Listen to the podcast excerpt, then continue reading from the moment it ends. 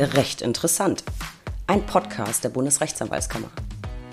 Ich bin Stefanie Bayrich, Pressesprecherin der BRAG und in der heutigen Folge geht es um das Thema Power-Up für die Karriere.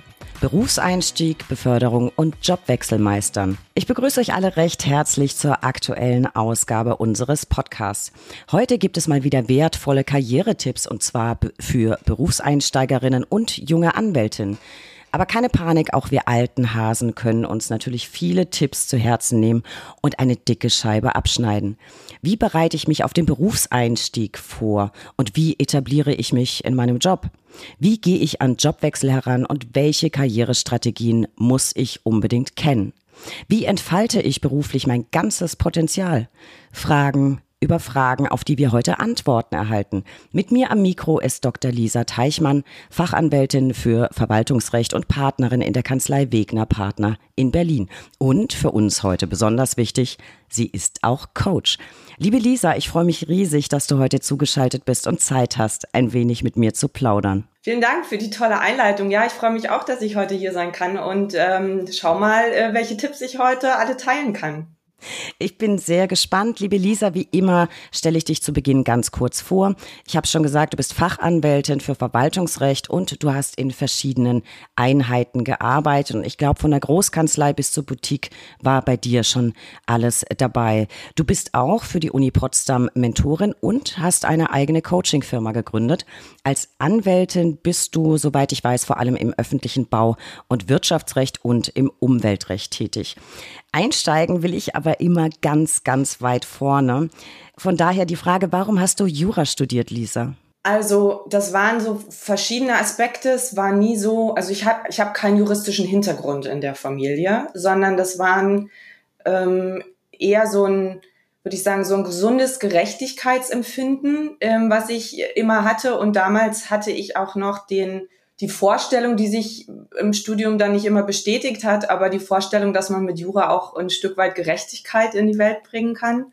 Und ähm, dann habe ich auch ähm, gedacht, dass das eine relativ ähm, anspruchsvolle Arbeit ist, die mich herausfordert. Und ich sag mal, der Aspekt, dass man damit ähm, auch gut Geld verdienen könnte, äh, muss ich sagen, der war jetzt auch nicht äh, ganz ausgeblendet. Mm, ja, ich glaube, das waren so die, die Motivatoren. Ich glaube, das hat bei ganz, ganz vielen Kolleginnen und Kollegen eine Rolle gespielt, dieses Gerechtigkeitsempfinden und der Wunsch, äh, Menschen Gerechtigkeit äh, widerfahren zu lassen. Ob das dann im Job immer so klappt, wie man sich das vorstellt, ist natürlich eine andere Frage, aber wir arbeiten ja tagtäglich dran. Was hat dich dann dazu bewogen, Lisa, den Anwaltsberuf zu ergreifen? Äh, war dir schon im Studium klar, wenn Jura, dann auch Anwältin oder warst du zu Beginn erstmal ganz offen? Ich meine, es gibt ja viele Karrieremöglichkeiten mit Jura. Ja, also ich muss sagen, dass im Studium wurde, wurde der Anwaltsberuf eigentlich ähm, den Studenten, zumindest an der Uni, wo ich war, eher madig gemacht. Das Feedback von den Professoren war eigentlich äh, immer, als Anwalt arbeitet man viel, verdient nicht viel und ähm, macht auch nicht unbedingt qualitativ hochwertige Arbeit. Genau dein, de, deine Reaktion jetzt gerade ähm, auf dem Bildschirm, ähm, das war jetzt so rückblickend, muss ich auch sagen, die völlig falsche, ähm, die völlig falsche ähm, Aussage. Ähm, ich habe dann, nachdem ich das erste Staatsexamen geschrieben hatte, ähm, angefangen in einer Kanzlei als wissenschaftliche Mitarbeiterin zu arbeiten. Und da habe ich wirklich innerhalb der ersten sechs Wochen festgestellt, dass das genau mein Ding ist, dass ich ähm, es liebe, mich mit diesen Akten zu beschäftigen, dass ich es liebe zu formulieren, ähm, auch gemerkt habe, wie man die Interessen des Mandanten vertreten kann, dass es mir auch total Spaß macht, ähm, eine Seite, also eine, Inter eine Interessen äh, Schwerpunkt zu vertreten und dann auch im Kontrast zu den Richterstationen im Referendariat habe ich gemerkt, ich will gar nicht die sein, die sagt, so ist es richtig, sondern ich habe das Interesse des Mandanten im Blick und das ist das Ziel, auf das ich zulaufe. Das kann ich gut verstehen. Ich finde den Anwaltsberuf halt wahnsinnig kreativ, weil du hast oder bekommst ein Ziel genannt von dem Mandanten und da musst du halt gucken, ähm, ist das umsetzbar? Ist es realistisch? Ist es, ist es rechtlich erreichbar? Ich finde das halt sehr, sehr kreativ. Das ist auch das, was, was mir immer Spaß gemacht hat. Ein Knaller finde ich ja die Aussage, ähm, na gut, als Anwalt arbeitest du viel. Ich glaube, das können wir alle unterschreiben. Äh, dass du generell nichts verdienst. Ich glaube, es hängt auch ein bisschen von dem Tätigkeitsgebiet ab, auf dem du äh, dich eben so tummelst. Aber keine qualitativ hochwertige Arbeit finde ich ja eine Unverschämtheit. Lassen wir das äh, einfach mal so stehen. Du hast dich aber tatsächlich ja erstmal auch wissenschaftlich betätigt sozusagen. Ich kenne dein Promotionsthema. Ich habe es mir angeguckt und fand, na, also was Alltägliches war das jetzt nicht. Es war nämlich das Thema Eisenbahn und Planungsrecht. Und da habe ich mir gedacht, wieso gerade das? Wie kamst du darauf? Und bist du vielleicht einfach kein häufiger Fahrgast der Deutschen Bahn? Weil dann finde ich, ich weiß, ich habe Eisenbahnrecht gelesen und hatte direkt Unsägliches wieder vor Augen. Gut, damit hast du natürlich nichts zu tun. Also ich glaube, Fahrplantaktung war ja wahrscheinlich nicht das Thema. Aber wie kamst du gerade auf Eisenbahnrecht? Ähm, also ich hätte mich gefreut, wenn meine Doktorarbeit dazu beigetragen hätte, dass die äh, Deutsche Bahn pünktlicher ist. Das ist leider nicht der Fall. Zu dem Thema bin ich in der Kanzlei gekommen, in der ich ähm, nach dem Studium als wissenschaftliche Mitarbeiterin angefangen hatte, weil ähm, das tatsächlich Rechtsfragen waren, zu denen ich mehrfach recherchieren durfte. Und dann habe ich irgendwann festgestellt, dass mich zum einen dieses Thema beschäftigt. Es ging um einigen wird es vielleicht noch etwas sagen, um die Konzentrationswirkung des Planfeststellungsbeschlusses. Ähm, und die, ähm, die, mit diesem Thema hatte ich mich in Ansätzen auch schon im, im, Studium beschäftigt. Das heißt, ich hatte da auch so eine gewisse Kontinuität drin, konnte auf bestimmte Ergebnisse schon aufbauen und ich habe vor allem gemerkt, dass es praxisrelevant ist. Also dieses, ich finde, das ist immer für ein, für ein Dissertationsthema total wichtig, dass man auch einen praktischen Bezug dazu hat, weil man dann weiß, wo die Rechtsfragen dann auch im, im Alltag wirklich kritisch werden, ähm, so dass ich auch wenn jetzt bei, bei uns junge Kollegen kommen oder Referendare und fragen, wie gehe ich denn jetzt an ein Promotionsthema ran, ist meine erste Empfehlung immer eins zu nehmen, was wirklich in der Praxis ähm, relevant ist, was einem ähm, entgegenspringt, weil man dann auch Sparringspartner auch in seinem eigenen Umfeld nochmal hat, äh, mit denen man bestimmte Themen vertiefen kann. Also das finde ich eigentlich eine ganz gute Wahl. Ähm, genau, also zusammengefasst, ich würde sagen, bei mir war es eine Mischung zwischen bekannten Rechtsgebiet äh, oder bekannten Rechtsfragen, Spaß an der Sache und Praxisrelevanz. Praxisrelevanz, glaube ich, ist ein ganz, ganz wichtiger Tipp fürs Promotionsthema, weil es ja nicht nur darum geht, dass du dann schon während dem Verfassen ganz viele Ansprechpartner dir ranziehen kannst dafür, sondern du kannst es hinterher dann deine Doktorarbeit als Marketinginstrument ja schon wieder verwenden. Also du hast ja einen doppelten Mehrwert, wenn es was akut praxisrelevantes ist und nicht so was rein rechtsphilosophisch theoretisches irgendwas. Ähm, weil du gerade sagtest, Planfeststellungsverfahren, ich habe da ganz dunkle Erinnerungen ans Studium. Ich, ich kam mit dieser Materie ehrlich gar nicht zurecht. Das war für mich wahnsinnig abstrakt, aber das war sowieso nicht so mein, mein liebstes Rechtsgebiet. Ich glaube, schlimmer war, fand ich nur Sachenrecht. Das fand ich auch ganz gruselig. So, wenn du an deinen Berufseinstieg zurückdenkst, weil das ist ja ein Thema, mit dem du dich heute auch sehr, sehr stark befasst. Was hat dich damals gestresst? Was waren deine Struggles? Was hat dich bewegt und wo hättest du dir selbst vielleicht Unterstützung gewünscht? Also Berufseinstieg würde ich jetzt mal, würde ich mal so sagen, so die ersten ein bis drei Jahre, ne, würde man so als Berufseinstieg bezeichnen. Da muss ich so, muss ich eigentlich sagen, dass ich total happy mit meiner Berufsentscheidung war.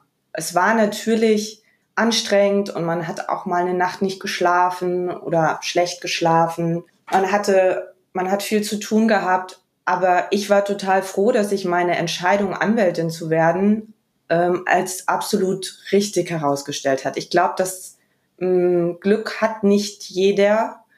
Ähm, und da war ich total happy. Es gab so eine Geschichte, das weiß ich noch, die hat mich tatsächlich so ein paar Wochen aus der Bahn geworfen in der Kanzlei, in der ich damals angefangen hatte, ähm, da haben sich die ähm, vier oder fünf Partner, die es damals waren, die haben sich äh, nicht mal verstanden und dann haben sich, hat sich die Kanzlei ähm, geteilt und das war für mich so ein kleiner Schock, so wie ähm, zusehen bei einer Scheidung. Da war ich, wusste ich nicht genau, was passiert jetzt, was bedeutet das für mich. Das hat sich dann aber alles relativ schnell, zumindest für mich, beruhigt und dann war es auch in Ordnung. Aber ich muss sagen, das war so ein kleiner Tiefpunkt ähm, erstmal am Anfang. Und wenn ich jetzt ähm, mit, mit dem Wissen und der Erfahrung von heute zurückblicke, würde ich sagen, ich hätte schon an der einen oder anderen Stelle ähm, auch mir schon mal mehr Gedanken machen können, was bedeutet meine Tätigkeit wirtschaftlich für die Kanzlei, was bedeutet dies wiederum für meine Entwicklungsmöglichkeiten. Ähm, also sag ich mal mit dem ganzen Thema Gehalt und Umsatz und Zahlen, da hätte ich früher mir Gedanken machen können. Und ähm, auch diese die Überlegung, wie ist so ein Team aufgestellt, welche ja, auch da wieder Entwicklungsmöglichkeiten hat so ein Team, welche Richtung, also wo, wo sind seniorige Anwälte, wo sind eher ähm, jüngere Anwälte, ähm, wie tickt der Chef so? Das sind alles so Themen, da hätte ich mehr mit einer, mit einem perspektivischen Blick mehr drauf gucken können. Aber insgesamt zurückblickend war der Berufseinstieg super. Ich glaube, das geht den meisten von uns so, dass du mit dem Wissen von heute, mit der Berufserfahrung den Einstieg ganz anders angehen würdest. Aber es ist dein erster Job nach dem zweiten Staatsexamen. Äh, alles ist neu. Du musst dich einsortieren, alles strömt auf dich ein ähm, und oh mein Gott, es ist der erste Job und jetzt bist du plötzlich Anwalt. Äh, da hat man, glaube ich, irgendwie zu Beginn so ein paar andere Themen. Äh, du hast also dich gegen Selbstständigkeit entschieden und zunächst die Anstellung gewählt. Was genau hast du dir ausgesucht? War das eine kleinere Kanzlei? War das eine Boutique? War es eine große Einheit? Äh, was hast du dir ausgesucht und warum? Und warum nicht Selbstständigkeit? Also genau, ich bin in eine Boutique gegangen. Wir waren damals, ähm, jetzt muss ich überlegen, vor der Teilung, glaube ich, so 15 Anwälte, danach die Hälfte. Ich habe dann die, die Themen, die ich jetzt in der Dissertation hatte, also das, das Planungsrecht und das Eisenbahnrecht, ähm, mir also eine Boutique ausgesucht, die das ähm, die solche Mandate hatte. Und dann war eben auch das öffentliche Bau- und Umweltrecht dabei. Das waren die Schwerpunkte, mit denen ich inhaltlich gestartet äh, bin. Und ich habe mich gegen die Selbstständigkeit entschieden, weil ich aus der Erfahrung, die ich in der Kanzlei zuvor gesammelt hatte, da hatte ich nämlich einen sehr guten Ausbilder, der mich wirklich gefördert hat und mir viel beigebracht hat. Das wollte ich wieder. Ich wusste, dass ich bestimmte Mm, also bestimmte Expertise viel schneller aufbaue, wenn ich jemanden habe, der schon langjährig im Job ist und der mir viel beibringen kann. Und nicht nur rechtlich, sondern eben vor allem, wie äh, man als Anwalt arbeitet, wie man mit Mandanten umgeht. Also vom Verfassen einer E-Mail bis zu einem Pitch für, für neues Mandat. Und ähm, ich hatte auch den ähm, Anwalt tatsächlich bei einer Eisenbahnrechtstagung, auf der ich war, wegen meines Promotionsthemas kennengelernt und hatte auch schon gesehen, er hatte dort einen Vortrag gehalten, wie er so tickt und äh, wie er seinen Vortrag vorbereitet hat. Das hat mir einfach alles sehr entsprochen, so dass ich das Gefühl hatte, da bin ich ganz gut aufgehoben. Ähm, und dann das gegen Selbstständigkeit war für mich auch immer diese ähm, die Zusatzbelastung durch die Organisation. Ich sage immer, wenn man selbstständig ist, muss man sich um den Stempel bis zum Toilettenpapier, das muss man sich ja auch alles noch zusätzlich kümmern. Und das war mir einfach zu viel. Ich wollte da nicht in die Überforderung rein. Und das, das war auch die richtige Entscheidung. Das, das kann ich sehr gut verstehen und das höre ich von ganz vielen Kollegen und Kolleginnen immer auch mit dem Argument, ja, ich wollte jemand, der mich ein bisschen führt und der mir beibringt, was ich als Anwalt tun muss, was es bedeutet, Anwalt zu sein. Und das ist ein Thema, das haben wir immer wieder im Podcast. Ich persönlich bin der Meinung, dass man das nach dem Referendariat wissen sollte und können sollte. Aber ganz viele kommen eben mit, mit diesem Petitum und sagen, ja, es muss mir doch bitte erstmal jemand beibringen.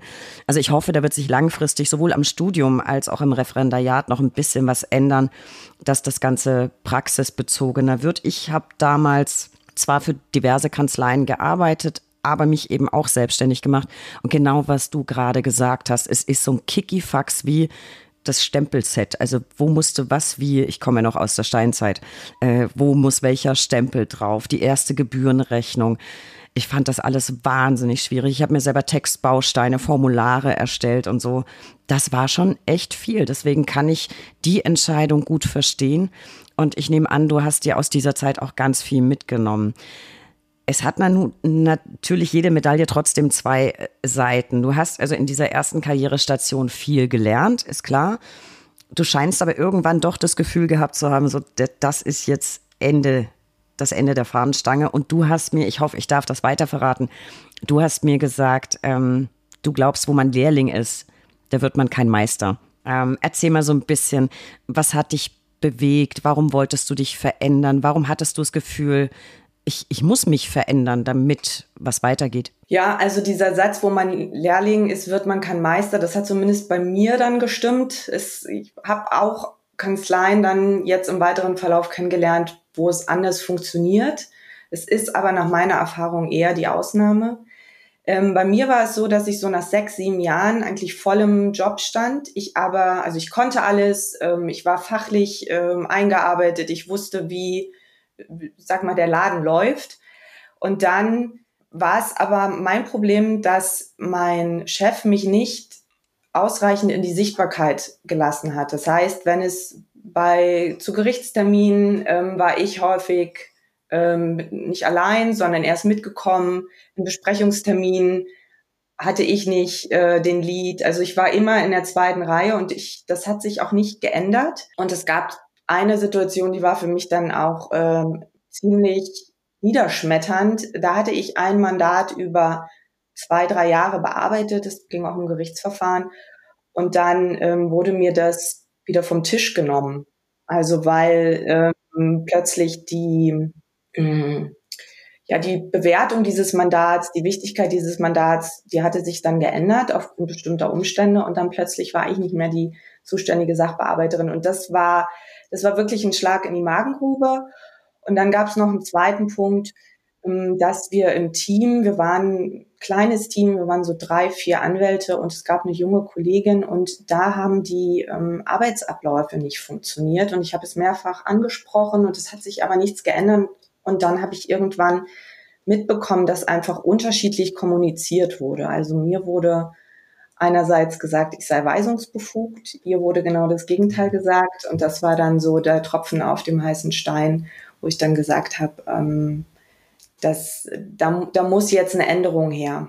Also gerade mit dem Mandat, das dir wieder entzogen wurde oder mit der, mit der Bearbeitung, das kann ich gut verstehen. Weil es geht ja nicht darum, dass man sagt, der Fall ist so wahnsinnig komplex mit so vielen Beweismitteln, dass ich einfach mehrere Leute brauche, um das zu bearbeiten, sondern es war derselbe Sachverhalt. Die rechtliche Komplexität hat sich nicht verändert, sondern nur plötzlich die Wichtigkeit. Ähm, ich bin ehrlich, das hätte ich auch nicht gut wegstecken können. Also weit gefehlt. Das hätte ich, glaube ich, äh, das hätte mich auch sehr getroffen. Aber hast du keinen Weg gesehen, wenn du sagst, naja, es waren viel Kommunikationsprobleme, hast du keinen Weg gesehen, deine Wünsche, deine Ziele doch in dieser Kanzlei umzusetzen? Gab es keine Möglichkeit, deine Wünsche zu äußern, offen zu kommunizieren, vielleicht mal, ähm, ja, gibt es ja auch ein, ein Coaching für, für Kanzleien zur Kommunikation untereinander? Also ich hatte damals ähm, einen Coach, der ähm, allerdings mir nicht so viel weiterhelfen konnte und das lag gar nicht unbedingt an ihm, sondern es lag auch daran, dass ich noch nicht für mich in dem Maße einstehen wollte, wie ich es heute machen würde. Und ähm, ich muss sagen, wenn ich jetzt nochmal so die zwei Punkte nehme, die ich gerade angesprochen habe, ähm, einmal dieses Thema Sichtbarkeit, in die Sichtbarkeit kommen. Ich glaube, das ist eine das ist so eine persönliche, also ob jemand einer, einem, einem jungen Kollegen in die Sichtbarkeit auch helfen möchte oder nicht, ob er selber an erster Stelle bleiben möchte oder nicht, das ist eine Charakterfrage und ich glaube, da kann man dann als junger Mensch oder als junger Kollege nicht so viel ändern. Bei dem Kommunikationsthema muss ich mich ganz klar an die eigene Nase fassen. Also da hätte ich viel früher ähm, auch mal ein Dreiergespräch suchen sollen oder ein Teamgespräch suchen sollen. Da bin ich ähm, immer nur im Austausch mit meinem damaligen Chef geblieben und das war rückblickend, ähm, vor allem weil sich lange nichts geändert hat, hätte ich da viel eher mal auf die Idee kommen können, das in eine größere Runde zu tragen und zu klären, wo wirklich der Hase im Pfeffer liegt. Aber das, ähm, ja, das habe ich da mitgenommen und versuche ich das jetzt mit anders zu handhaben. Ich glaube, das Problem ist vielleicht auch, dass man als junger Anwalt oder junge Anwältin äh, glaube ich, für sich selbst noch nicht so das Standing hat, dass man sich das vielleicht immer traut. Also man macht einfach viel mit sich selbst aus. Ob es jetzt was gebracht hätte, steht in den Sternen, das weiß, das weiß keiner. Aber ich glaube, das würdest du heute wahrscheinlich auch unterschreiben. Wenn ich nicht kommuniziere, was mir nicht passt, äh, kann mein Gegenüber auch gar nicht erkennen, dass er sich vielleicht so verhält, dass ich mich nicht wohlfühle. Würden wir heute wahrscheinlich alle anders machen, aber da muss man halt erstmal hinkommen und dabei hilfst du ja auch, da kommen wir gleich noch zu. Mm, was mich jetzt noch so beschäftigt hat, ob deiner Geschichte, du hast also für dich erkannt, da geht's für mich nicht weiter. Ich kann da nichts ändern, ich will also weg. Fällt es einem nicht gerade als junge Anwältin wahnsinnig schwer, diese Entscheidung dann in die Tat umzusetzen, also sich von der allerersten Kanzlei zu lösen, für die man je gearbeitet hat, also im Job, nicht als Vimi. Ähm, hat man da nicht einen wahnsinnigen, wahnsinnigen inneren Konflikt, weil du sagst ja auch, ähm, du wurdest gut protegiert, du wurdest halt nicht in die, in die Sichtbarkeit gelassen. Hat man da nicht irgendwie so den totalen Konflikt sitzt zwischen den Stühlen? Also auf der einen Seite der Wunsch, sich weiterzuentwickeln, was Neues zu lernen, sichtbarer zu sein auf der anderen Seite so dieses Gefühl, ja, was zu schulden, verpflichtet zu sein, ähm, Loyalität, Dankbarkeit. Es waren ja nur die ersten Schritte ins Berufsleben. Was hat das mit dir gemacht? Hattest du so einen Konflikt? Ja, den hatte ich absolut. Also das hat mich, ähm, ich vermute, wenn ich den nicht gehabt hätte, wäre ich schon eher gegangen, deutlich eher. Ähm, ich habe mich da eigentlich langfristig gesehen und habe auch gesehen, was oder dass ich als Anwältin da wirklich ähm, eine wahnsinnig große Basis für den für das weitere Berufsleben bekommen habe. Mhm. Und das hatte ich auch immer im Hinterkopf. Ist vielleicht auch wie in der Ehe, ne? Man hatte so richtig gute Jahre und dann merkt man, ah, jetzt kriselt's und dann hat man aber auch immer noch die guten Jahre und weiß, eigentlich kann es ja funktionieren und das war wirklich eine, das, das hat mich ziemlich umgetrieben glaube auch mein, mein damaligen Chef, ähm, dass das, also wir waren beide nicht, nicht glücklich ähm, und irgendwann ging es dann aber einfach nicht mehr.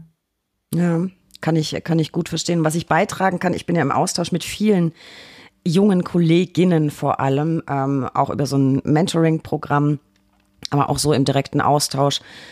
Und es ist keine Schande, wenn man nicht gleich beim ersten Mal das äh, für immer findet, sozusagen. Und ganz viele hatten wirklich große Probleme damit, ähm, sich darauf zu fokussieren, was genau macht mich unzufrieden.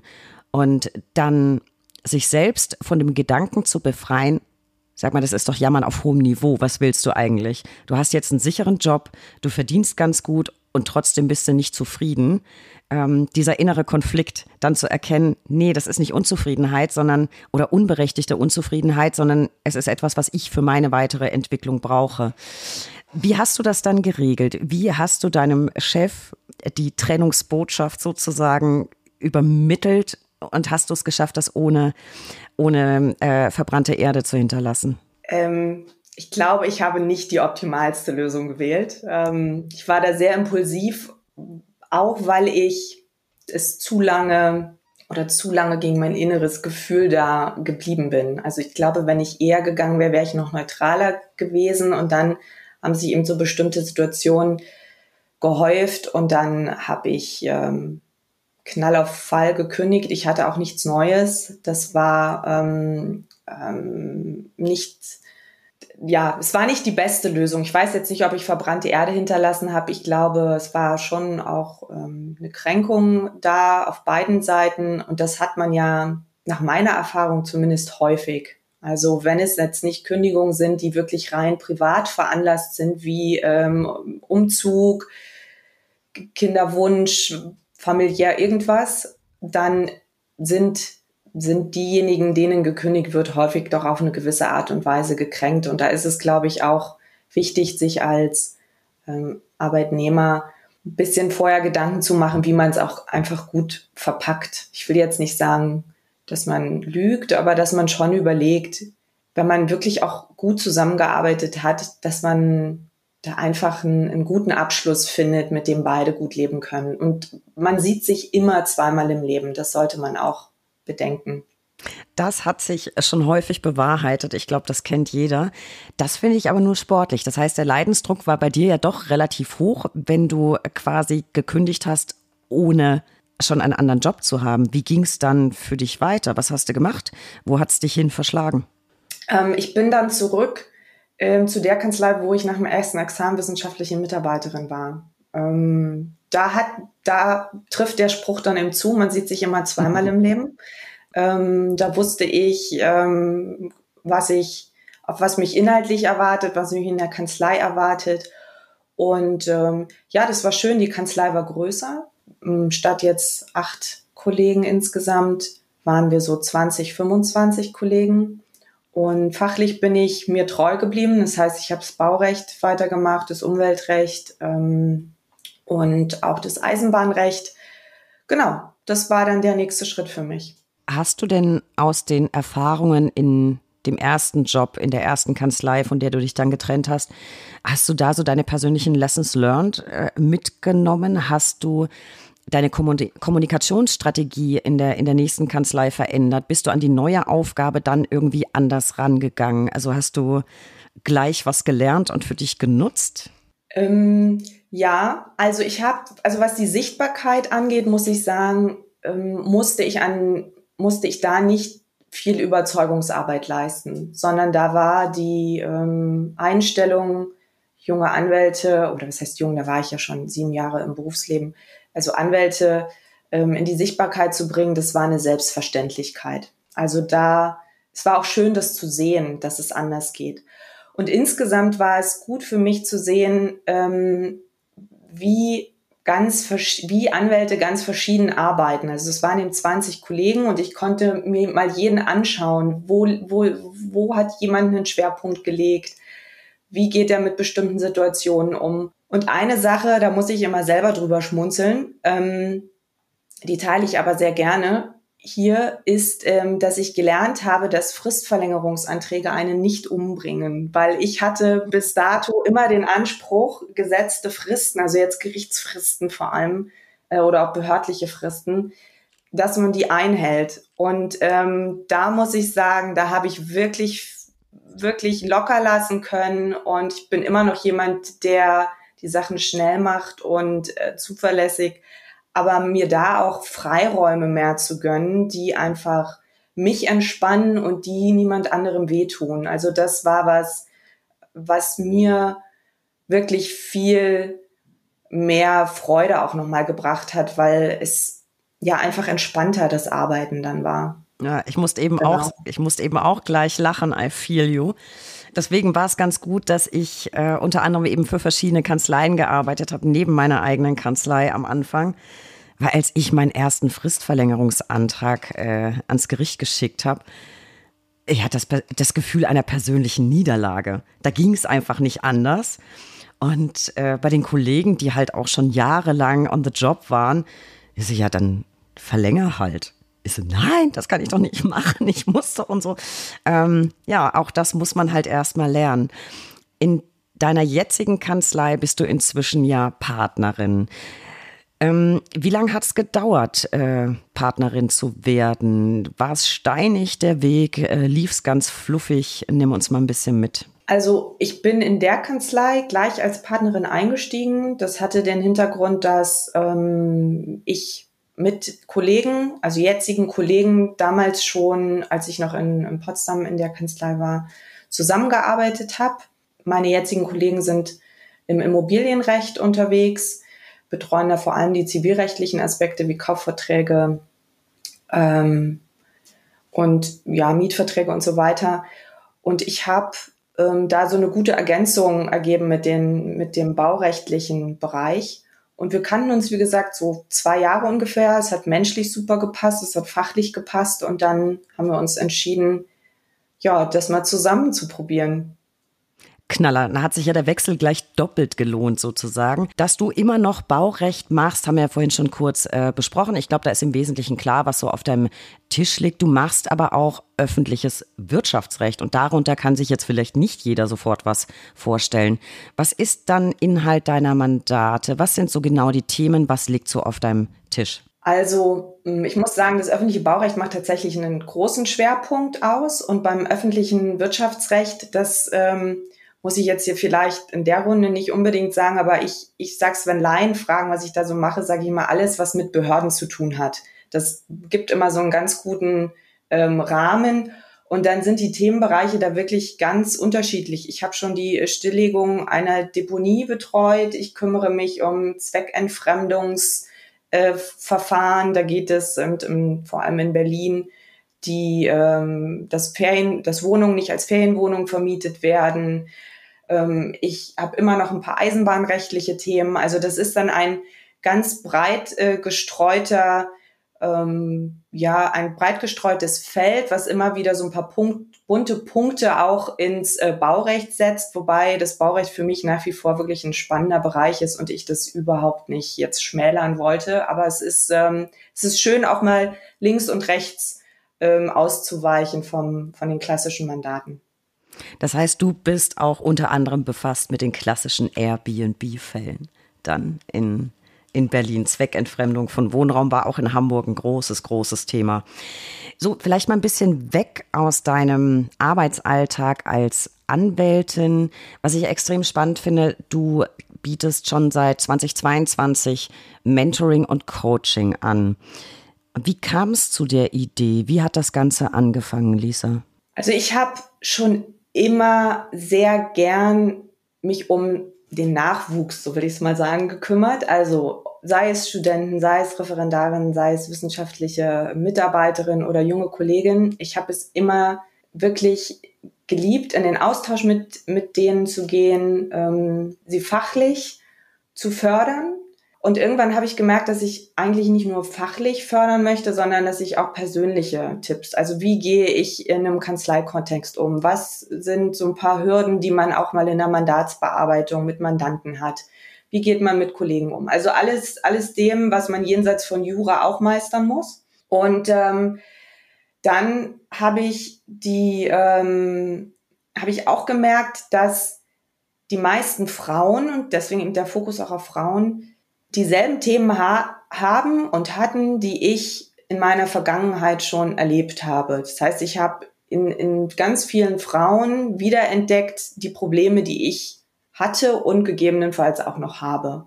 Und irgendwann ähm, habe ich dann drei, vier, fünf wissenschaftliche Mitarbeiterinnen, Referendarinnen, die fachlich super waren, aber wo ich gemerkt habe, die trauen sich bestimmte Themen auch nicht so zu die habe ich einfach mal gefragt, ob sie Interesse hätten, so einmal im Monat ähm, so ein bisschen Input von mir zu bekommen und auch alle Fragen loszuwerden, die sie so haben im Zuge des Referendariats, des Berufseinstiegs und so weiter.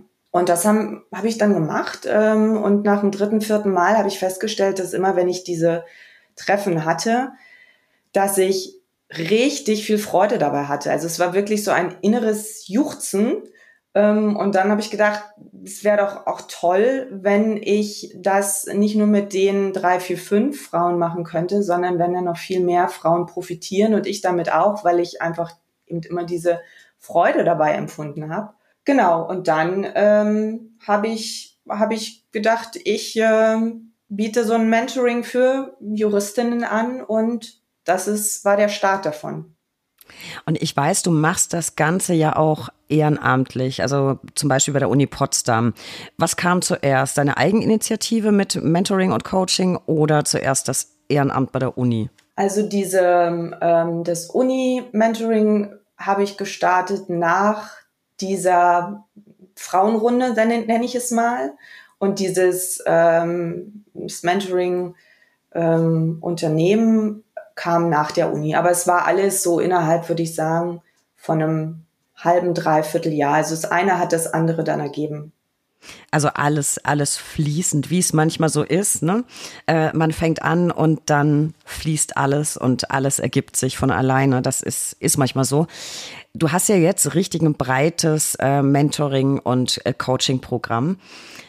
Ich frage mich gerade, wie vereinbarst du beide Jobs? Weil es sind ja nun mal zwei Jobs und zwei Berufungen. Wie, wie schaffst du das gleichzeitig, Anwältin und Coach? Also ich muss sagen, ähm, Frauen sind ja gute Organisatorinnen, das hilft schon mal.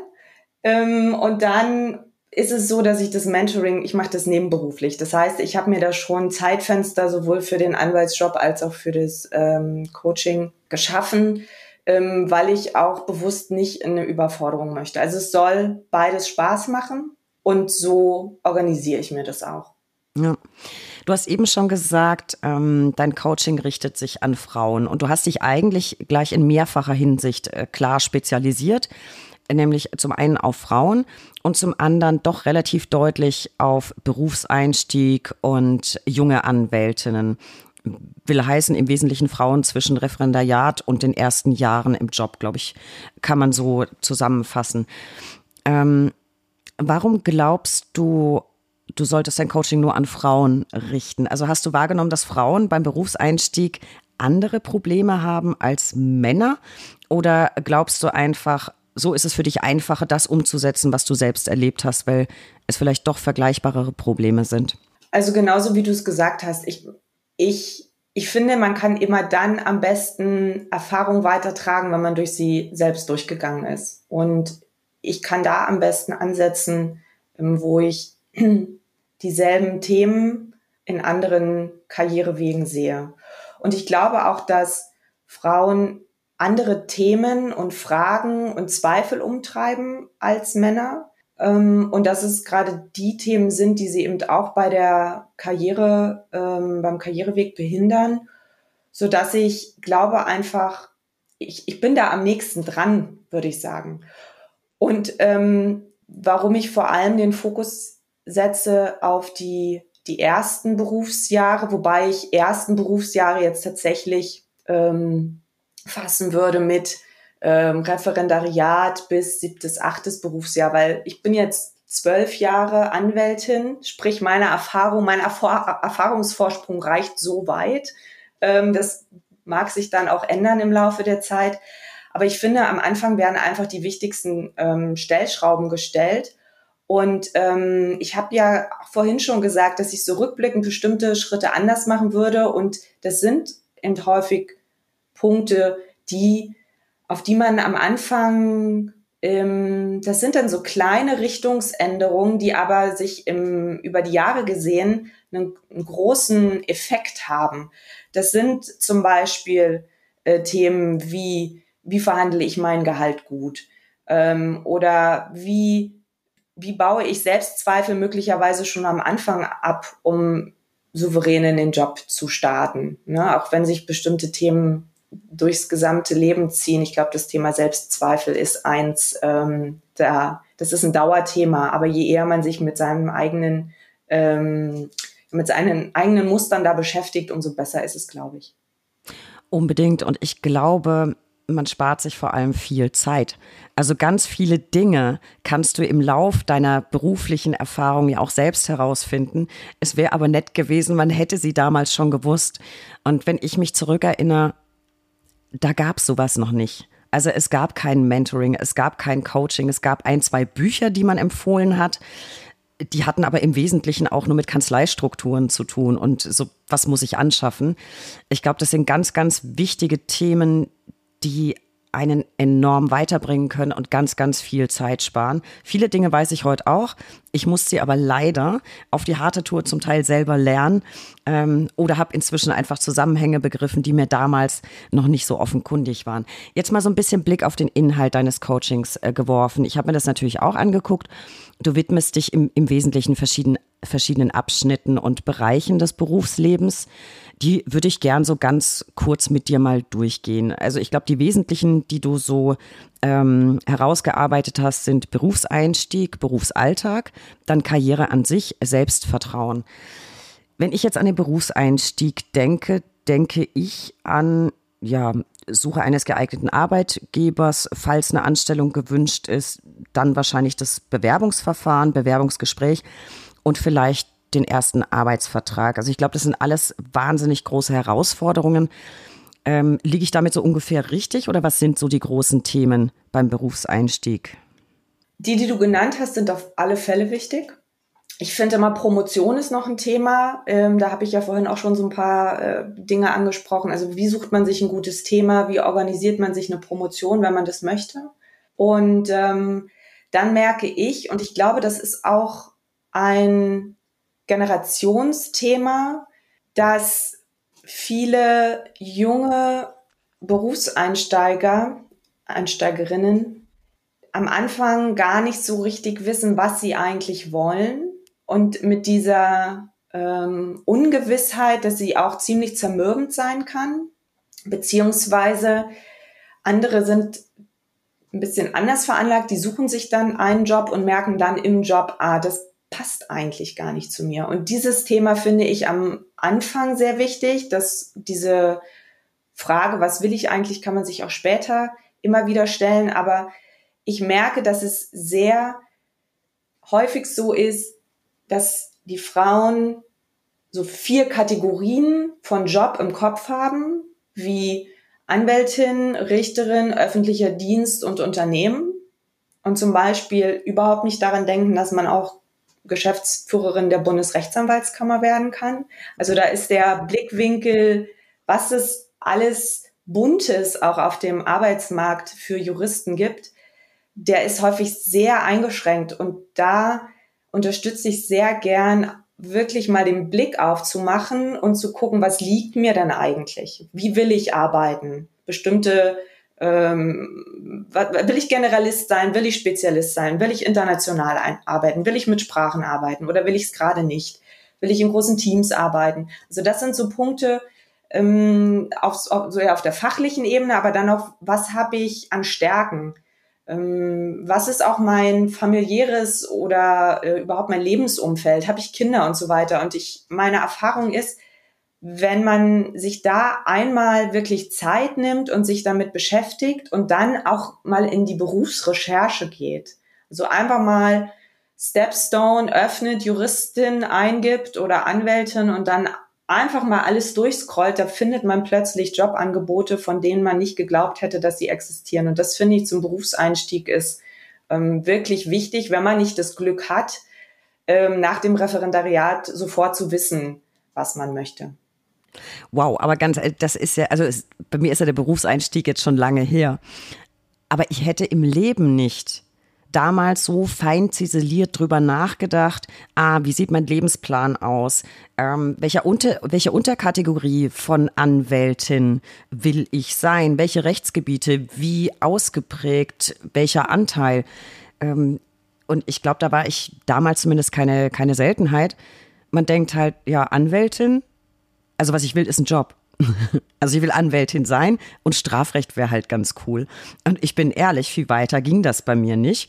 Und dann habe ich. Aber halt das ist ja schon, das ist ja schon viel. Bei vielen ist es ja gar nicht ähm, so präzise. Ich glaube, man kann am Anfang auch gar nicht ganz tief eintauchen. Das entwickelt sich. Aber die Frage, ob ich Generalist oder Spezialist sein will und wirklich mal zu schauen, wie vielfältig das Juristendasein sein kann, das hilft schon weiter. Und das wird einem Referendariat jetzt auch nicht so ähm, offengelegt, einfach weil es diese strengen Stationsstrukturen gibt, wo es bestimmte Freiräume gibt. Aber es ist ja schon ne, die Richter, Staatsanwaltschaft, Behörde, Anwalt. Das sind ja schon die Kategorien, in die man dann geschubst wird. Ja, aber das finde ich einen wahnsinnig wertvollen Tipp, einfach mal äh, sich Stellenanzeigen anzugucken und ganz gezielt zu vergleichen, welche Möglichkeiten gibt's überhaupt für mich mit meinen beiden Staatsexamina oder, wenn, oder auch vorher, wenn ich sie denn dann habe, finde ich, finde ich einen ganz, ganz spannenden Aspekt, weil wenn ich so zurückdenke, auch ja, so mein, mein ganzes Umfeld, es war eigentlich nur die Frage, selbstständig oder Großkanzlei. Also irgendwie dazwischen gab es damals nichts. Also hat, ich habe auch niemanden sagen können, ach, ich guck mal, ob ich irgendwie eine Anstellung in einer kleinen Kanzlei finde. Es war immer das Rechtsgebiet und selbstständig oder Großkanzlei. Und viel mehr Gedanken hat man sich nicht gemacht, sondern der, der Wunsch war einfach Job. Also ich will jetzt Anwältin sein oder ich will mich eben anstellen lassen. Deswegen großartiger Tipp. Was natürlich die erste Hürde ist, wenn ich mich um eine Anstellung bemühe, ist natürlich das äh, Bewerbungsgespräch. Ne? Bewerbung und Bewerbungsgespräch. Jetzt mal so, wir sind ja immer sehr serviceorientiert. Drei heiße praktische Tipps für das Bewerbungsgespräch. Gerne. Ähm, der erste Tipp ist, geh nicht davon aus, dass jemand deinen Lebenslauf ausführlich gelesen hat, sondern bereite dich darauf vor, dass du dich und deinen Lebenslauf nochmal vorstellst. Also ich sage immer so zwei Minuten Mini-Pitch über das, äh, was du kannst, warum du dich beworben hast und ähm, was dich am Anwaltssein ähm, interessiert. Genau, das wäre der erste Tipp. Der zweite ist, ähm, nimm einen Notizblock und einen Stift mit und schreib dir vor allem alle Fragen auf, die du an den Arbeitgeber stellen willst. Ähm, das geht in der Regel nämlich unter, wenn man ein bisschen aufgeregt ist und dann man viel Input bekommt. Ähm, und was ich auch empfehle, ist vorab zu klären, wie lang das Gespräch ungefähr dauern wird und wie viele, also oder mit wem man spricht wie viele Kollegen dabei sein werden. Also ähm, ich habe schon von Bekannten und Freunden gehört, dass, ähm, dass sie eine Stunde für ein Gespräch eingeplant hatten und dann gab es aber erst die Besprechung mit dem Partner, dann noch mit dem Associate und dann vielleicht noch Mittagessen und dann hatten sie aber einen zweiten Termin. Das ist dann einfach blöd. Ähm, und ich empfehle auch immer wirklich mit auch mit jungen Kollegen, also mit den Kollegen zu sprechen, mit denen man dann auf einer Ebene arbeitet, weil das sind im Zweifel die, mit denen man am besten klarkommen sollte und da sollte dann auch die Chemie stimmen. Ich finde einen richtig interessanten Tipp, dass man nochmal konkret nachfragt, mit wem werde ich das Gespräch führen. Ich glaube, das ist vielleicht so insofern auch ganz klug, weil vielleicht kriegst du so raus, wie viele Personen dir gegenüber sitzen werden. Äh, das hat mich, ich plaudere da gern aus dem Nähkästchen, mich damals bei meinem Vorstellungsgespräch bei der Kammer Hamburg, ja, liebe Grüße an meine Kammer, völlig überrollt. Ich habe mir vorher extra noch äh, online angeguckt, wer sitzt im Präsidium, wie heißen die alle, wer ist für was zuständig und so, war eigentlich top vorbereitet. Und nahm aber an, da sitzen vielleicht ein oder zwei. Und ich kann es heute nicht mehr sagen, ich müsste im Geiste durchzählen. Ich glaube fünf. Hm vier oder fünf. Ähm, auch da liebe Grüße, ich nenne sie jetzt nicht alle einzeln. Es ist ja gut gegangen, ich habe den Job ja gekriegt. Ähm, da war ich aber halt auch noch nicht so lange Anwältin, hatte zwar meine eigenen Fälle, meine eigenen Verfahren, aber so Bewerbungsgespräch ist immer eine Scheißsituation. Und dann kommst du rein und rechnest halt damit, ein, zwei Ansprechpartner zu haben. Und dann wurde ich halt auch in, in einen großen Raum geführt mit einem riesigen Tisch und dann saßen da fünf Leute. Äh, da musste ich kurz schlucken. Und ich bin ja jetzt nun niemand, der gerade auf den Mund gefallen ist, fand ich schon nicht so schick. Das heißt, mit dem Tipp, mit Glück, hätte ich das vielleicht kommen sehen. Ähm, gute Hinweise, vielen Dank. So, jetzt unterstellen wir mal, das Bewerbungsgespräch ist super gelaufen, man konnte sich durchsetzen gegen die anderen Bewerber. Ähm, dann steht irgendwann der Abschluss des Arbeitsvertrags an. Hast du auch da vielleicht so drei Top-Tipps, an die wir nicht ohne weiteres denken? Also ich würde immer empfehlen, den Arbeitsvertrag zu prüfen und in Ruhe zu lesen. Ich habe auch schon ähm, von meinen Mentees gehört, dass die Arbeitsverträge vor Ort besprochen, durchgelesen und unterschrieben werden. Das finde ich jetzt, ähm, das ist überrumpelnd. Wahrscheinlich war das gar nicht böse gemeint, aber das ist, glaube ich, in der Situation, was, was soll man als Bewerber dann machen? Ähm, ich, ich würde dann eben raten, nochmal darum zu bitten, ihn in Ruhe mit nach Hause nehmen zu können, vielleicht sogar eine Word-Fassung zu bekommen, wo man dann gegebenenfalls auch nochmal Änderungsvorschläge macht. Und ähm, das vielleicht als zweiter Tipp tatsächlich auch, wenn es Änderungswünsche gibt, die auch zu kommunizieren und da eine Lösung zu finden ähm, oder die größte Hürde ist ja meistens, man will den Job, man hat sich geeinigt, man findet sich gut und dann zu sagen, ach übrigens, der Vertrag ist jetzt aber noch nicht so, das ist ja eine riesen Hürde. Ja. Und da dann zum Beispiel zu sagen, äh, mal anzurufen oder eine E-Mail zu schreiben, zu fragen, spricht aus Ihrer Sicht etwas dagegen, an der und der Stelle nochmal nachzubessern. Also das einfach ähm, auf so eine freundliche Art nochmal zu fragen und das auch offen zu lassen und vielleicht nicht in so einen fordernden Tonfall reinzugehen. Das finde ich ähm, eine ganz gute Lösung für solche Situationen. Ähm, dann das dritte oder vielleicht sogar noch zwei Tipps. Ähm, als dritten Tipp sich über Gehaltsbestandteile informieren. Also nicht nur, ähm, was kommt auf dem Konto an, sondern was ist zum Beispiel auch ähm, anderweitig ähm, als Vergütung denkbar, wie zum Beispiel ein Ticket für den öffentlichen Nahverkehr. Also einfach, dass man da auch Verhandlungsspielraum hat bei den, bei den Gehaltsverhandlungen. Und ein Punkt, äh, der mir tatsächlich ähm, einmal richtig auf die Füße gefallen ist, ist das Thema Kündigungsfristen. Ich habe immer gedacht, und ich weiß, dass es viele andere auch tun, Lange Kündigungsfristen sind super, weil dann bin ich ja geschützt. Aber in der Regel ist es ja so, dass der Arbeitgeber derjenige ist, der aus dem Vertrag raus will. Und da sind die langen Kündigungsfristen so ein Hemmschuh. Ähm, das würde ich, also da würde ich sagen, maximal zwei Monate. Und ähm, ja, das wären, das wären so die Tipps für den Arbeitsvertrag. Das, das äh, ist tatsächlich was, das ist mir früher auch so äh, gegangen. Äh, dachte ich auch immer so, boah, die Kündigungsfrist ist aber kurz. Äh, letzten Endes ist das für den Arbeitgeber im Zweifel eher, eher gut, sehe ich auch so. Und für alle, die sich vielleicht gerade mit ihrem Arbeitsvertrag äh, befassen müssen oder demnächst befassen müssen, wenn ihr euch nicht traut, ich persönlich finde, dass man sich ja durch die Aussage, naja, ich würde den gern in Ruhe zu Hause prüfen und vielleicht hat man eben noch ein paar Änderungsvorschläge, sich ja damit qualifiziert als guter Anwalt, als gute Anwältin. Ähm, weil ganz ehrlich, das ist doch immer das, was wir Mandanten auch immer predigen. Ne? Ja, wieso hast du einfach unterschrieben, nicht mal durchgelesen? So, also darf man das, glaube ich, auch für sich in Anspruch nehmen.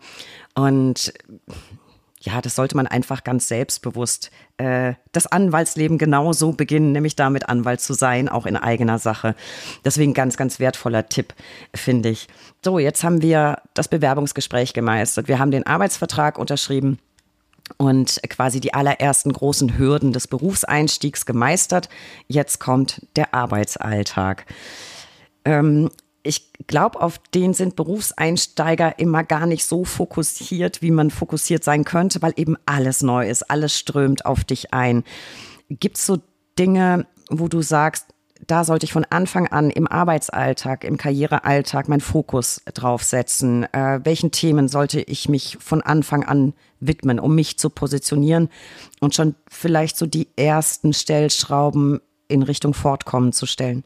Ich bin oder ich würde es zusammenfassen mit die, die größte Lernkurve anstreben mit dem geringsten Aufwand. Ähm, und am Anfang geht es ja vor allem darum, erstmal zu verstehen, was mache ich da überhaupt als Anwalt.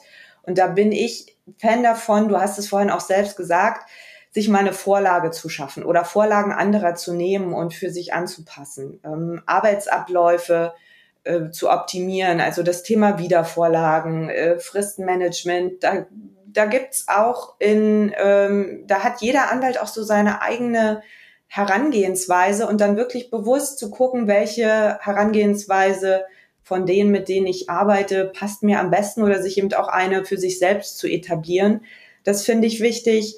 Dann finde ich es wichtig, ähm, am Anfang auch zu gucken, wie tickt mein Team, welche Schwächen hat jeder, welche Stärken hat jeder, was kann ich von wem lernen das bewusst sich auch mal ähm, anzugucken und durchzugehen und dann vielleicht auch genau, wenn man das in der eigenen Hand hat und beeinflussen kann, auch zu versuchen, mit denjenigen Kollegen in den Bereichen zusammenzuarbeiten, wo die eben ihre größten Stärken haben. Also wenn jemand besonders gut vor Gericht ist, dann versuche ich vielleicht die Gerichtsmandate mit dem Kollegen zu bearbeiten. Wenn jemand besonders äh, gut ist, lange Gutachten zu schreiben, ähm, dann vielleicht mit dem Kollegen an der Stelle zusammenzuarbeiten. Ne? Also das hängt natürlich auch immer von der Kanzleistruktur und so weiter ab, aber das ist ein, ein weiterer Tipp. Und dann ähm, finde ich auch wichtig, sich Feedback einzufordern und auch zu geben, und zwar nicht nur in einem Jahresgespräch, ähm, sondern regelmäßig. Und das muss jetzt nicht immer unbedingt formalisiert sein, dass man sagt, einmal im Monat setzen wir uns hin, sondern wenn ich eine bestimmte Sache bearbeitet habe, dann wirklich aktiv zu fragen, was war in Ordnung, was war nicht in Ordnung.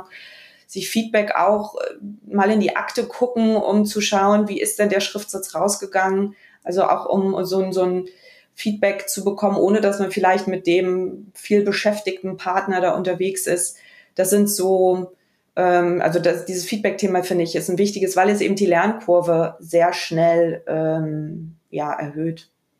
Das, äh, das glaube ich auch. Und das ist übrigens was, was Referendarinnen und Referendare häufig, wenn sie Kritik haben an ihren Ausbildern, dann ist es das, zu wenig Feedback.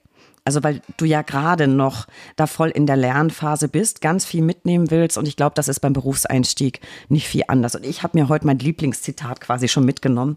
Größte Lernkurve mit geringstem Aufwand. Das finde ich klingt fantastisch. Das sollten wir uns alle mal auf die, auf die Fahne schreiben. Jetzt hast du so viele tolle Tipps gegeben. Vielleicht kannst du uns noch mal drei Don'ts nennen oder so viele wie dir eben einfallen. Welche Fehler sollte ich ähm, in den ersten Berufsjahren unbedingt vermeiden, wenn es mir wichtig ist, mich gut zu positionieren? Gibt es irgendwelche totalen Fehler, die man machen kann, die man unbedingt vermeiden sollte? Ähm, es gibt einen, den nenne ich immer, den das ist die Unterschied, Unterscheidung zwischen unable und uneducated. Also ich kann es nicht und ich kann es noch nicht. Häufig denkt man am Berufsstart, das kann ich nicht und das werde ich auch nie können. Und dann sich immer wieder bewusst zu machen, wie viel man schon gelernt hat und sich bestimmte Themen auch zutrauen und einfach reinspringen. Das finde ich wichtig, weil man damit auch demonstriert, ähm, dass man gewillt ist zu wachsen. Also wenn man die Möglichkeit hat, in einem Mandantentermin zu sprechen, dann bitte auch vorbereiten und wirklich den Mund aufmachen. Auch proaktiv mal fragen, ähm, ein ähm, einen Gerichtstermin wahrzunehmen. Jetzt bin ich eher im Do als im Don't, aber das, die eine Seite bedingt ja auch immer die andere Seite. Also das sind Punkte, ähm, die ich sagen würde, die helfen.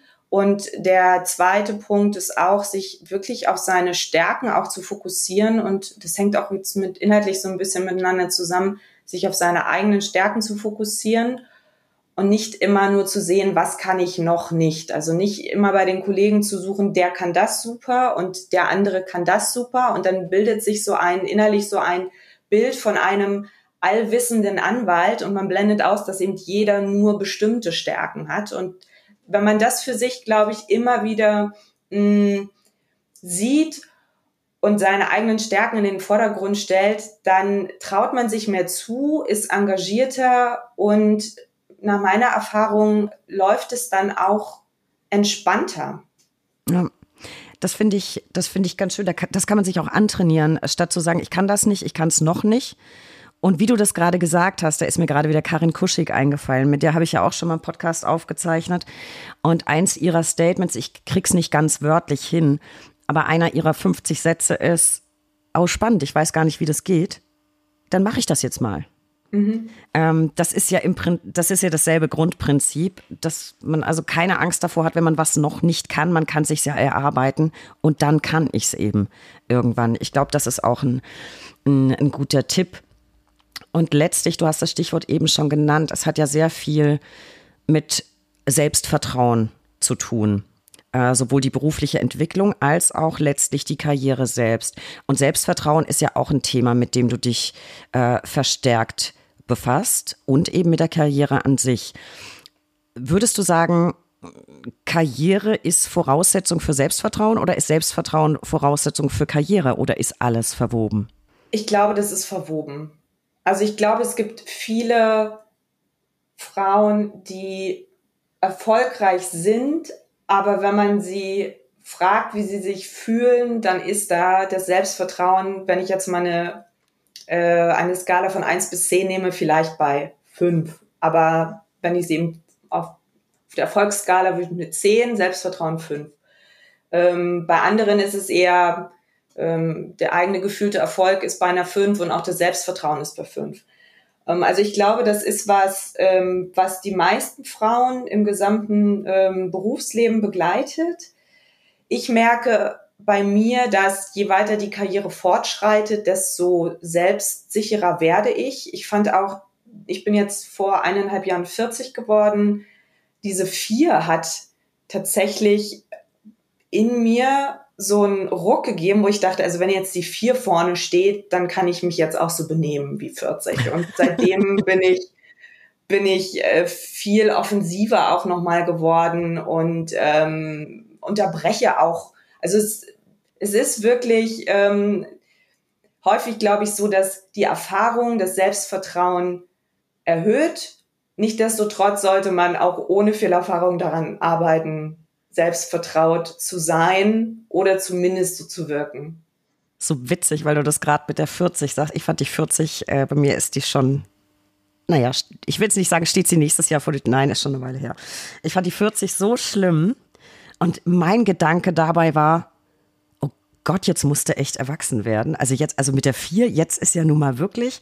Und dann dachte ich, ach ja, nee, egal. Ich glaube aber auch, dass man, je älter man wird, je mehr Berufserfahrung hat, desto selbstsicherer werden viele von uns. Ich glaube nicht alle, aber ich glaube viele von uns. Ähm, glaubst du, du hast es eben schon so ein bisschen angeteasert, aber vielleicht hast du auch einen Grund dafür. Äh, warum haben Frauen oftmals mehr Nachholbedarf beim Thema Selbstvertrauen und Selbstsicherheit? Ist unser innerer Kritiker einfach größer oder was glaubst du, woran liegt das?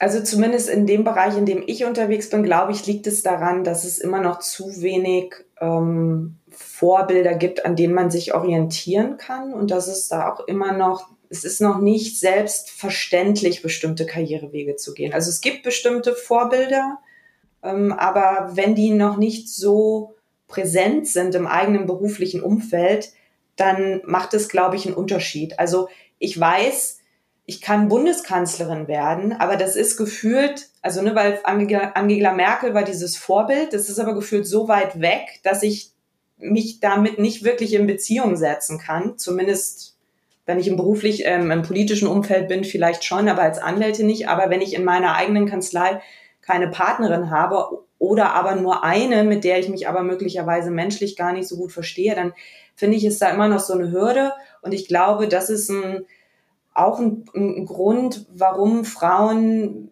also diese fehlende innere Selbstverständlichkeit führt, glaube ich, häufig dazu, dass bestimmtes Vertrauen auch fehlt. Okay. Wobei wir zur Not immer alle auf Jessica Pearson zurückgreifen können.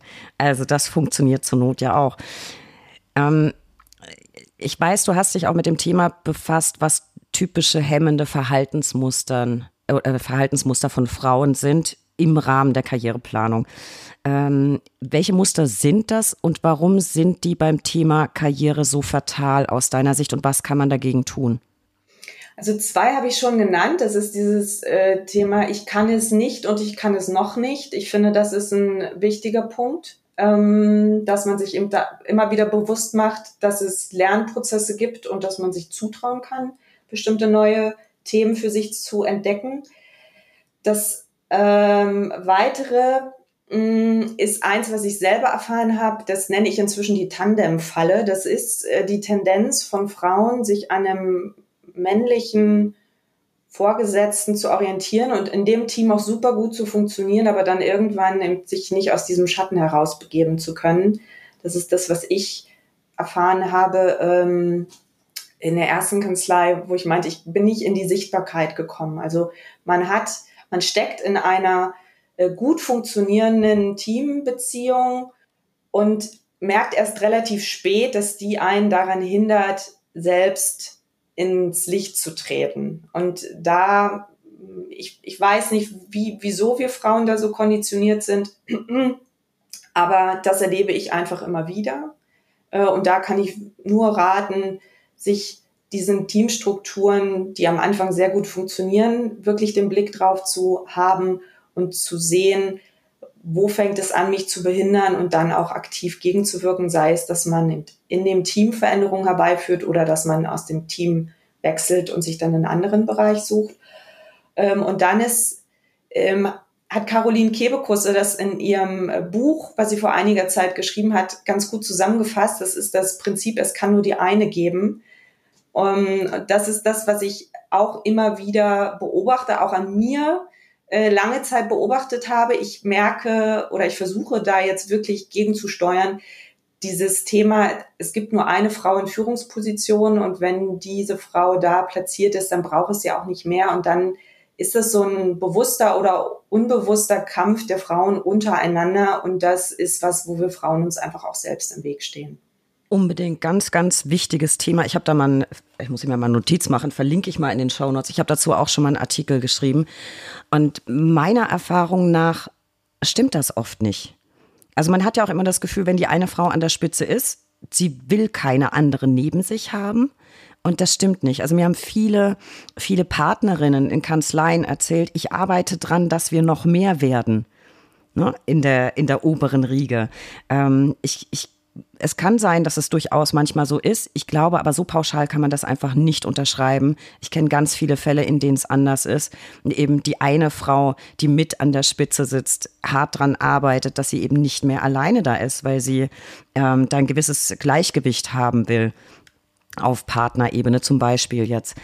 Ähm, jetzt haben wir schon viel vom, vom Thema Selbstvertrauen oder über das Thema Selbstvertrauen gesprochen, Selbstwertschätzung ähm, da gibt es ja immer zwei Aspekte. Also zum einen das innerliche Selbstvertrauen und dann die nach außen ausgestrahlte Souveränität. Das ist ja nicht unbedingt identisch. Ähm, was glaubst du, wie muss ich das gewichten bei der Ge Ge äh, Karriereplanung? Was ist wie wichtig? Also selbstbewusstes Auftreten, ähm, mein innerliches Selbstvertrauen und wenn mir beides noch so ein bisschen fehlt, hast du Tricks, wie ich das so ein bisschen pushen kann? Wie kann ich an mir arbeiten? Wie kann ich Selbstvertrauen gewinnen, das auch ausstrahlen, ohne nach außen, das befürchten ja immer viele, arrogant oder narzisstisch zu wirken?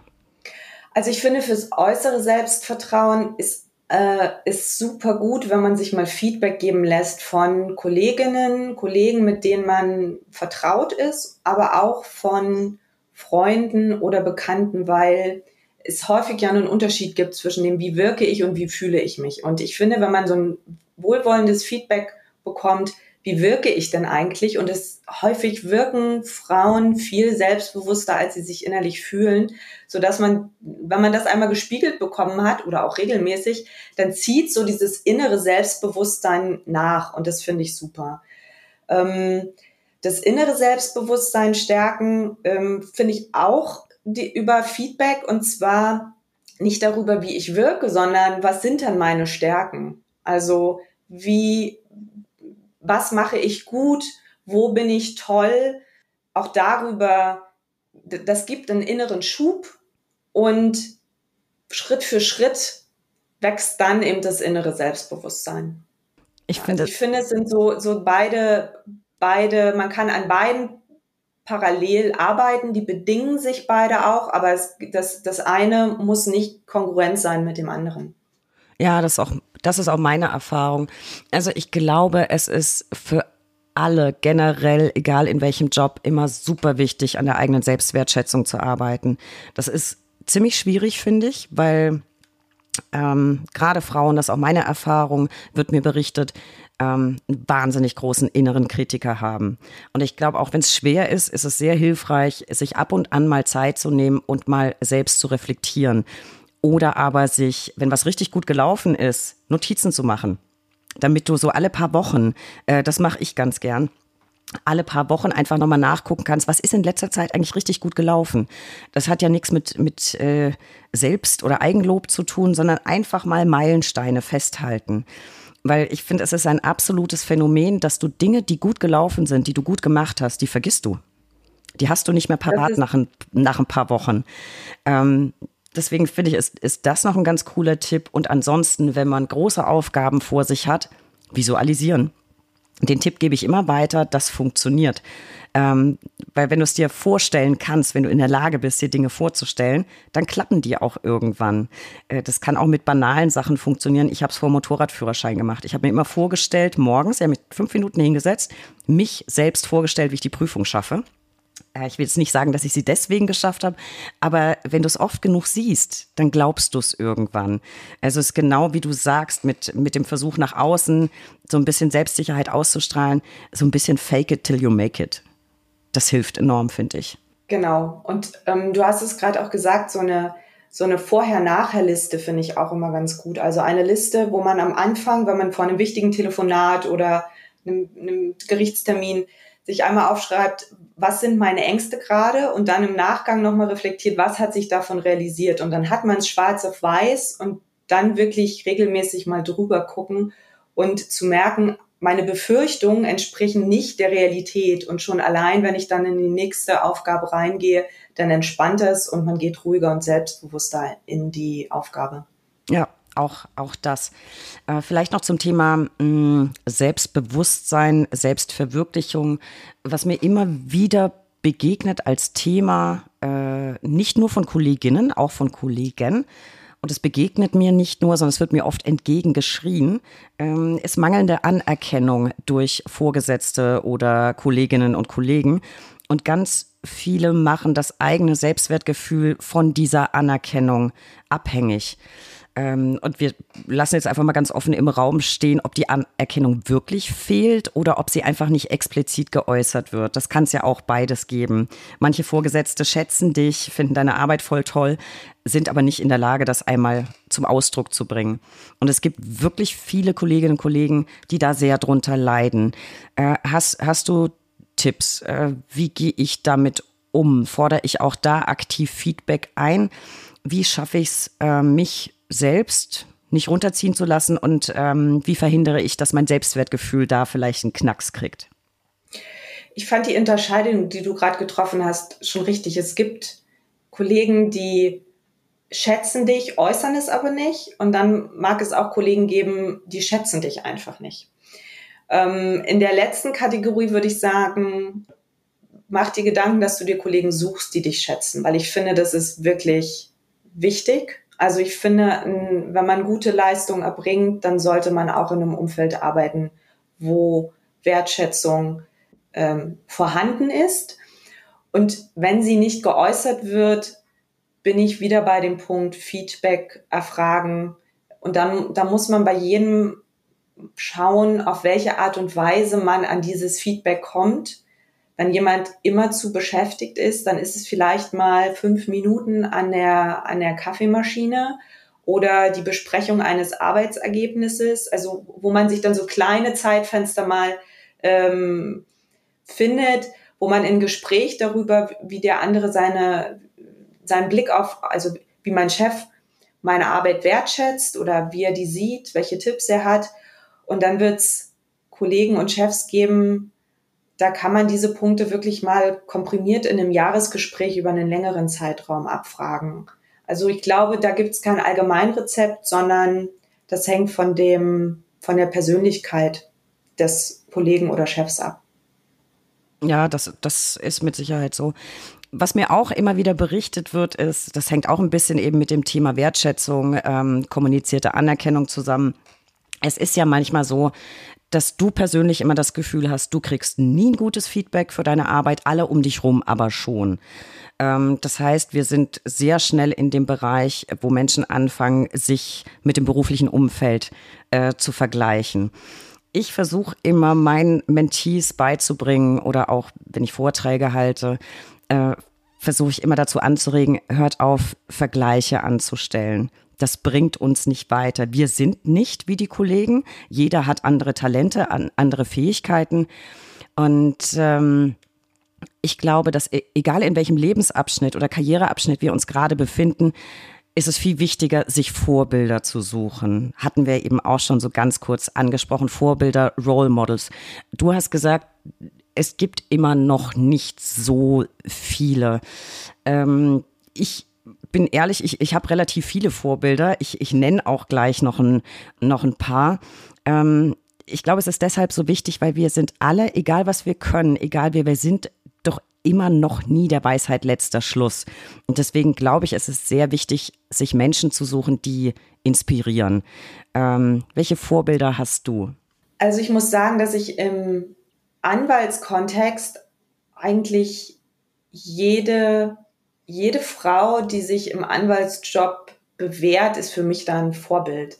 Jede mit, mit anderen, mit anderen ähm, Schwerpunkten, sei es, dass sie Familie und Job einfach wahnsinnig gut auf die Reihe bekommt, sei es, dass sie immer fröhlich ist. Also es gibt, ich, ich kann, ich pick mir dann immer die Sachen raus, die ich genau an der Person besonders gut finde. Also da würde ich jetzt gerade gar nicht sagen, die oder die Kollegin ähm, das, das, ähm, das will ich gar nicht so einschränken. Und sonstige Vorbilder, Ähm, wenn ich jetzt mal so ganz groß denke, Oprah Winfrey finde ich, finde ich toll. Äh, Michelle Obama finde ich Wahnsinn, ähm, wie, ich finde es immer wieder beeindruckend, wie eine, ein Mensch, egal ob Frau oder Mann, mit so viel Verantwortung, so viel Blick auch auf die schlechten Seiten der Welt mit so einer Positivität durchs Leben geht. Das, das äh, beeindruckt mich immer wieder. Und ähm, vielleicht noch, um, um jetzt nochmal in Deutschland zu bleiben, ich finde auch Barbara Schöneberger einfach Knaller. Also mit welcher Selbstverständlichkeit sie da Sachen äh, raushaut und ähm, sie selbst ist und gute Laune verbreitet und trotzdem ihr Geschäft ähm, einfach äh, umsetzt und alle begeistert, das finde ich wirklich beeindruckend. Ich kann mich da eigentlich nur anschließen. Also gerade wenn ich unsere Anwaltsbubble angucke, ich kann sie gar nicht alle aufzählen. Also ich finde im, im Prinzip auch jede einzelne Kollegin, mit der ich beruflich oder privat verbunden bin, ähm, tolles Vorbild. Jede hat irgendwas, was sie besonders gut kann. Und ich habe aber so einzelne Role Models zu bestimmten Themen. Also wenn es um das Thema Selbstbewusstsein und Style angeht, wäre es für mich Frau Rechtsanwalt. Anna ist eine Macht, die ist unfassbar großartig. Ich glaube, ich bin ihr, ihr größter Fan. Äh, Thema Mindset, Christiane Eimers. Äh, Gerade gerade jetzt, ich glaube, in dieser Woche, ich weiß nicht, wie viele Posts auf Instagram zu Themen, die dich fünf Minuten einfach mal aus dem Alltag holen und zum, zum Nachdenken bringen. Wenn es um Frauen und Karriere geht, äh, Katharina Humphrey, äh, Partnerin bei Gibson Dunn, unfassbar gut. Ich verlinke die alle mal. Ähm, Im Bereich Strafrecht äh, gibt's auch so viele Powerfrauen, egal Arabella Poth, Manon Heindorf. Äh, ich kann sie gar nicht alle aufzählen. Im Prinzip kann man sagen, da ich meine Gäste ja selbst aussuche, jeder Gast, der bei mir ist, äh, der ist eins meiner Vorbilder zu einem speziellen Thema, ein echtes Role Model. Das ist jetzt gar keine Werbung für den Podcast, äh, sondern eigentlich nur für meine Gäste. Ich bin ein, ein Fan aller meiner Gäste. Äh, und ich finde, jeder Einzelne, jede Einzelne war und ist äh, ein Knaller. So auch du, äh, Lisa. Ich habe heute wieder ganz viel dazugelernt. Ich wünschte, ich wünschte wirklich, ich hätte das alles viel früher gewusst. Wäre mein Berufseinstieg bestimmt ein bisschen glatter und leichter äh, verlaufen. Es waren sehr, sehr viele Tipps. Ich finde dein Engagement richtig toll. Auch gerade das Ehrenamtliche finde ich super. Äh, das braucht unser Nachwuchs. Und ich glaube, gerade wenn man in Zeiten von Fachkräftemangel äh, drüber nachdenkt, wie man mehr Leute ins Jurastudium kriegt, ist so ein Engagement ja unfassbar wertvoll. Finde ich großartig. Apropos wertvoll, ich habe noch was Wertvolles. Das ist nämlich meine persönliche Lieblingskategorie, zu der würde ich jetzt noch gern kommen. Ähm, die drei Ls. Der Buchstabe L kann für so vieles stehen. Lieblingsberufe, Lieblingsarbeitgeber, Lieblingskarrieren und für dich, liebe Lisa, habe ich heute die drei folgenden Ls, mal weniger arbeitsbezogen, vielleicht ein bisschen mehr freizeitbezogen. Dein Lieblingssport? Das ist eine gute Frage. Ich habe nämlich lange nach einem Sport gesucht, ähm, den ich gerne mache, den ich unkompliziert mache. Ähm, und da schied zum Beispiel das Joggen aus und das Fahren in die Schwimmhalle war mir zu lang. Und ich habe jetzt vor einem Jahr ein Online-Tanzworkout für mich entdeckt. Ich mache auch gerne Werbung dafür, das heißt Body Groove. Ähm, das kombiniert Tanzen nach guter Musik mit Leichtigkeit, man wird fit und was ich vor allem nochmal zurück zum Thema Selbstvertrauen, man bekommt einen Gang dadurch, dadurch, dass man einfach die ganze Zeit am Tanzen ist. Das ist schon ähm, beeindruckend. Also ich muss sagen, meine Präsenz hat sich wirklich verbessert und ich habe immer wieder gute Laune. Ich wollte gerade sagen, gute Laune ist doch wahrscheinlich das große Thema, weil das kennt wahrscheinlich jeder. Ich mache das manchmal, wenn ich irgendwas richtig gut gemacht habe oder äh, einfach so gute Laune habe, irgendwas Schönes passiert ist, laut Musik an und einfach mal durch die Wohnung tanzen. Das hebt immer die Stimmung. Also ich finde, Musik bewegt sowieso viel Emotionen, äh, funktioniert umgekehrt ja genauso. Finde ich einen guten Tipp. Vielleicht gehe ich nachher auch mal wieder irgendwie eine Runde durchs Wohnzimmer tanzen. Äh, Nehme ich mir mit. Dann, soweit du vielleicht nochmal zurück zum Job, soweit du drüber sprechen darfst, hast du einen Lieblingsmandanten? Ich liebe alle Mandanten, die, mit denen ich mindestens einmal, wenn ich mit ihnen spreche, lachen kann. Das sind die, die ich wirklich äh, schätze und bei denen ich auch dann sehr gerne ans Telefon gehe. Und da habe ich das große Glück, dass ich sehr viele davon habe. Das ist das Beste am Job, wenn du für Menschen arbeiten kannst oder mit Menschen zusammenarbeiten kannst, ähm, ja, wo auch so die persönliche Ebene stimmt oder vielleicht die mentale Ebene, äh, finde ich auch immer großartig. Dann macht Arbeiten gleich viel mehr Spaß. So, du bist selbst äh, Mentorin. Wir hatten es heute über eine Stunde lang davon. Aber man kann ja immer noch dazu lernen. Hast du selbst einen Lieblingsmentor, eine Lieblingsmentorin? Ich habe mir immer wieder äh, Mentorinnen gesucht und zwei, die mich am meisten beeindruckt und beeinflusst auch haben. Das ist eine ähm, Maori-Frau aus Neuseeland und eine Native äh, American aus den USA. Und die haben mich deshalb so beeindruckt, weil sie, weil sie aus einer indigenen Kultur kommen, die einfach nochmal so einen ganz anderen Blick auf das haben, wie wir hier in der westlichen Welt unser Leben gestalten. Und da habe ich einfach Impulse bekommen, die mich wirklich mit mir als Mensch, als Frau ähm, weitergebracht und auch in meine Stärke gebracht haben. Also da nochmal so einen ganz anderen Bereich entdeckt zu haben für mich, das war einfach großartig. Bin aber auch sicher, dass äh, mir viele weitere Mentorinnen in meinem Leben noch begleiten, die mich ähm, ja fördern und fordern und mich weiterentwickeln lassen.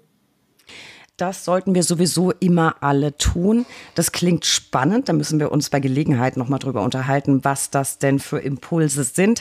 Heute schaffen wir das nicht mehr, weil wir sind schon dabei, unsere Zeit zu sprengen. Liebe Lisa, tausend Dank äh, für diese spannenden und super wertvollen Tipps. Ich glaube nicht nur für mich, ich glaube alle Zuhörer und Zuhörerinnen konnten richtig was mitnehmen. Und ähm, noch ein paar weitere Tipps für euch. Besucht uns unter www.brack.de für tagesaktuelle Infos rund um den Anwaltsberuf. Abonniert diesen Podcast. Wir freuen uns über jeden neuen Zuhörer. Folgt uns auf Instagram unter recht unterstrich interessant und sehr wichtig, heute einen Blick in die Show Notes werfen. Da habe ich euch ganz viel zu Lisa zusammengestellt, zu ihrem Mentoring und natürlich zu allen Kolleginnen, über die wir heute gesprochen haben. Liebe Lisa, ich danke dir sehr für dieses wunderbare und auch sehr offene Gespräch, äh, das nicht nur ja, Mut macht bei der eigenen äh, Karriereplanung, sondern auch Lust drauf macht, äh, nochmal so ein bisschen über sich und das berufliche Umfeld nachzudenken. Ich danke dir. Dankeschön.